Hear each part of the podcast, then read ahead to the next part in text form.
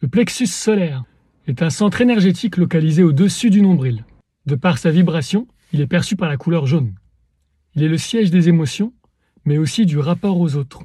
Il détermine, entre autres, la façon dont on va interagir en société et au sein d'un groupe. Lorsqu'il n'est pas écouté, il peut venir stocker des émotions lourdes, comme des angoisses ou des peurs reliées aux expériences passées, et inconsciemment caractériser notre façon d'interagir au sein d'une communauté, pour souvent biaiser la façon dont on se perçoit.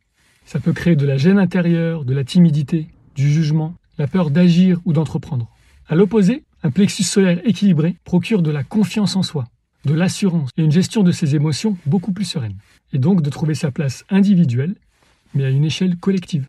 Ce mécanisme étant vivant et constamment en mouvement, il va changer, s'adapter ou s'exprimer selon les situations de vie. Alors il y a différentes façons de le rééquilibrer, mais simplement poser son attention sur le plexus solaire et prendre le temps de s'écouter quand le monde a l'air de s'écrouler autour de nous.